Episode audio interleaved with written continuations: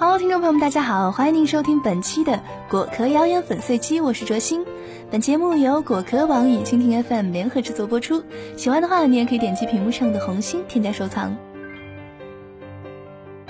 近日发表于美国心脏病学会旗下循环期刊的研究显示，儿童时期的二手烟暴露可能会增加成年后颈动脉硬化的发生率，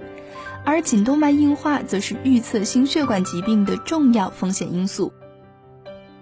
在这项来自芬兰的研究中，研究者们对昔日暴露在烟草环境中的儿童进行了追踪检测。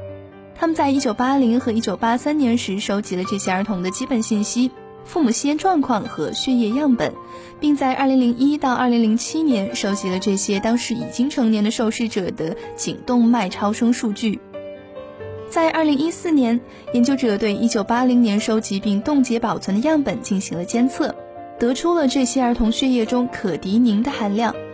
可的宁是尼古丁在人体内代谢后的主要产物，它也是反映被动吸烟暴露量的生物标识物。结果显示啊，在父母双方都不吸烟的儿童中，可的宁水平低于检测线的比例为百分之八十四；而在双亲其中一方吸烟的情况下，这一比例降低到了百分之六十二；而在双方父母都吸烟的儿童中，这比例则为百分之四十三。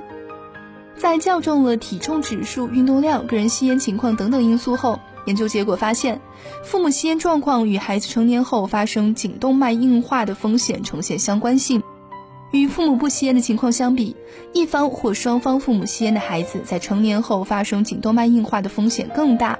而颈动脉硬化被认为是脑卒中及心血管疾病风险增加的标志之一。此外，父母的吸烟习惯也会影响孩子的健康风险。如果吸烟的父母尽可能避免让孩子接触烟雾，动脉硬化发生风险的增幅相对较小，大约为父母不吸烟者的一点六倍。而如果父母吸烟时不避开孩子，在孩子成年后发生动脉硬化的风险可达到父母不吸烟者的四倍之高。尽管研究无法证明儿童血液样本中监测到的可提宁是否直接来自家长吸烟，但儿童最重要的被动吸烟暴露来源就是家庭。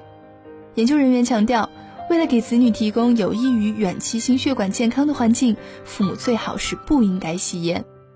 一些家长会尝试减少吸烟的频率，并尽可能不在家里、车里和孩子面前吸烟。这样的措施或许可以减少二手烟带来的健康危害。不过，与减少吸烟频率的行为相比，戒烟永远是对儿童最安全的行为。好了，那以上就是本期果壳谣言粉碎机的全部内容。本节目由果壳网与蜻蜓 FM 联合制作播出。